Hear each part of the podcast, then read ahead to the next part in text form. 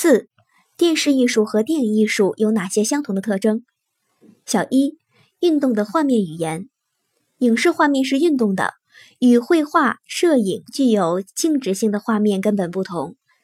电影在成熟的过程中，利用拍摄成的胶片可以任意组接这一优势，创造了蒙太奇。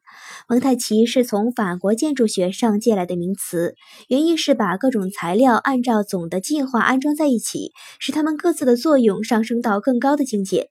蒙太奇是电影构成画面语言的重要手法之一，它可以使镜头之间通过组接获得更多更深的含义，产生一加一大于二的效果。电视在处理画面语言的时候，同样采取这样一些手法。小二，声画结合，有声电影的出现，把画面同声音结合起来了，使电影成为视听艺术，表现力得到极大提高。电视没有经过默片阶段，一开始就是声画结合的，声音与画面相结合，也是影视艺术所独有的特点，既不同于美术摄影，也不同于戏剧等表演艺术。影视中的声音包括人声、音乐和音响等。声画结合有三种方式：声画合一、声画分离、声画对位。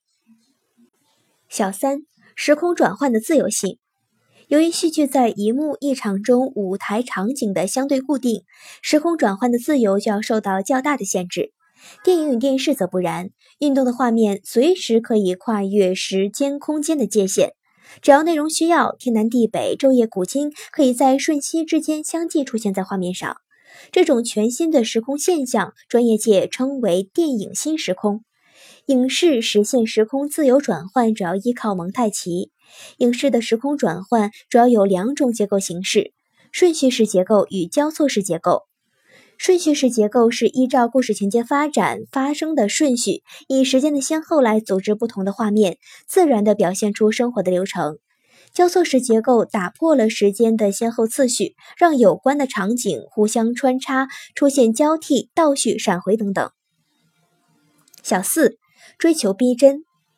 当然，影视艺术毕竟不是现实生活本身，同戏剧一样具有一定假定性。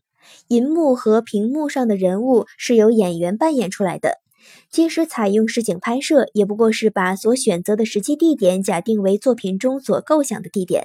在这里，逼真性与假定性是统一起来的。电影与电视除了上述这些独特的方面之外，还有与其他艺术门类相同的方面，例如综合性。戏剧以及舞蹈等也都是具有的，只不过影视在综合的程度上更大。除了包括包含文学、表演、美术、音乐等要素外，还纳入了摄影、摄像，有时还要借助建筑。另外，影视所具有的视听结合的特点，也是戏剧所具有的。